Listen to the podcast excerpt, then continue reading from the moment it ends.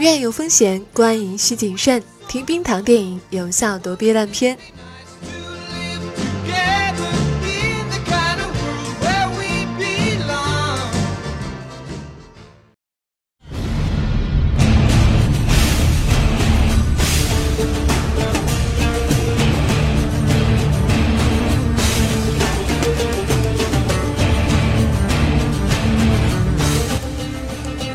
嗨，你好，我是冰糖，这里是冰糖电影。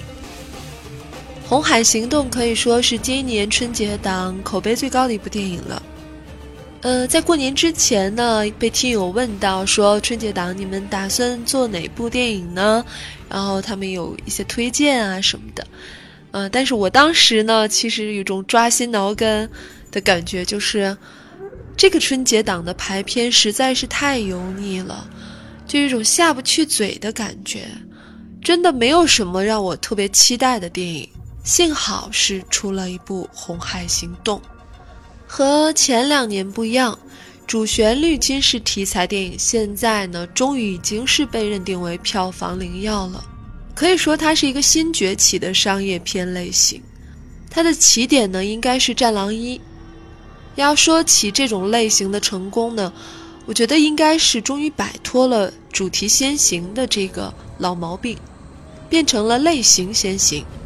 因为作为一个工业产品，你作为类型片的基本功都不扎实的话，凭什么让观众接受你的主旋律教育呢？其实爱国者是多数，但是你不能拿烂片绑架人家爱国，对吧？所以呢，从《战狼一》到《战狼二》《湄公河行动》一路走到现在。就有了《红海行动》，这些片子的共同点就是都非常硬，呃，比如说《红海行动》里面这一次就是，呃，从海上的救援呀，到巷战啊，然后沙漠里啊，坦克战啊，狙击手的对决呀，等等，场面特别大，然后炮火特别猛烈，实打实的硬戏从头到尾，大家都看到了，也夸过了，我也是认同的。但是呢，还想说一些这部电影差强人意的地方。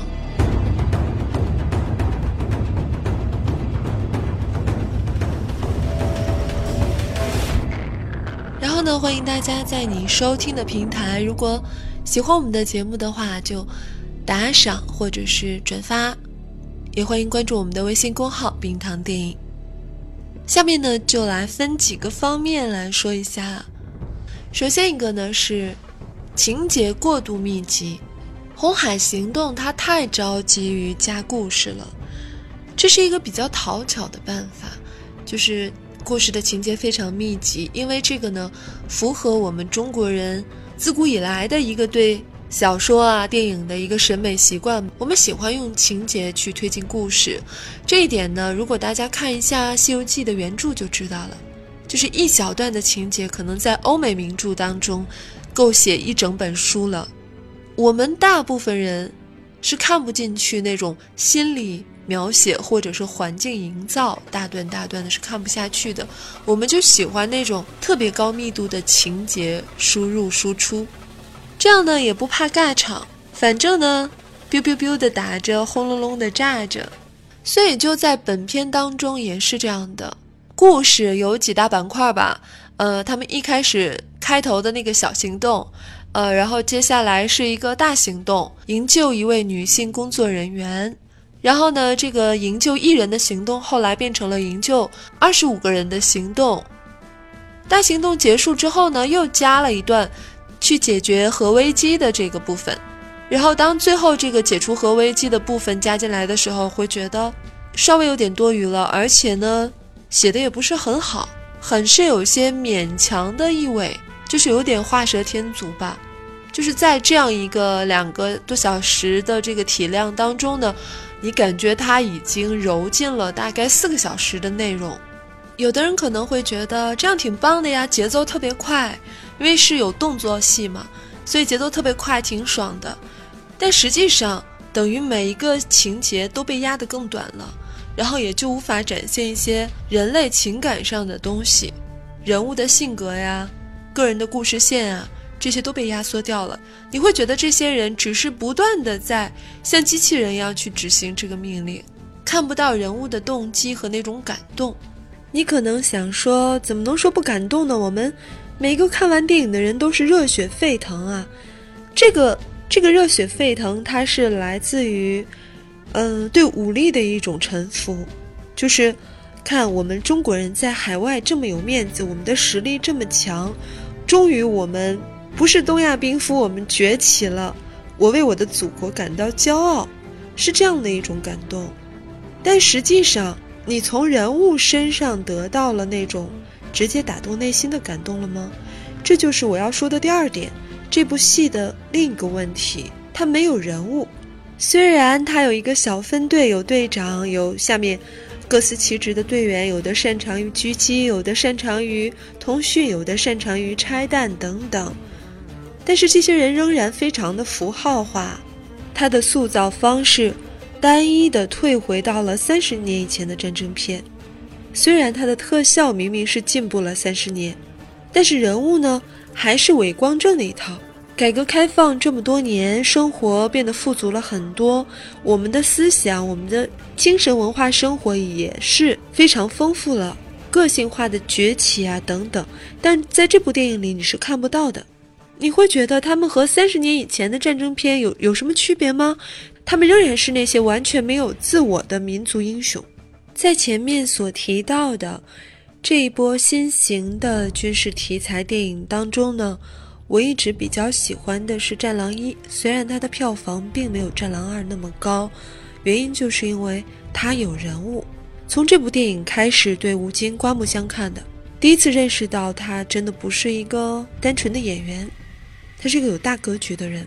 除了那部戏当中对爱国军事题材的成熟的表现以外呢，还在于他的人物是有血有肉的。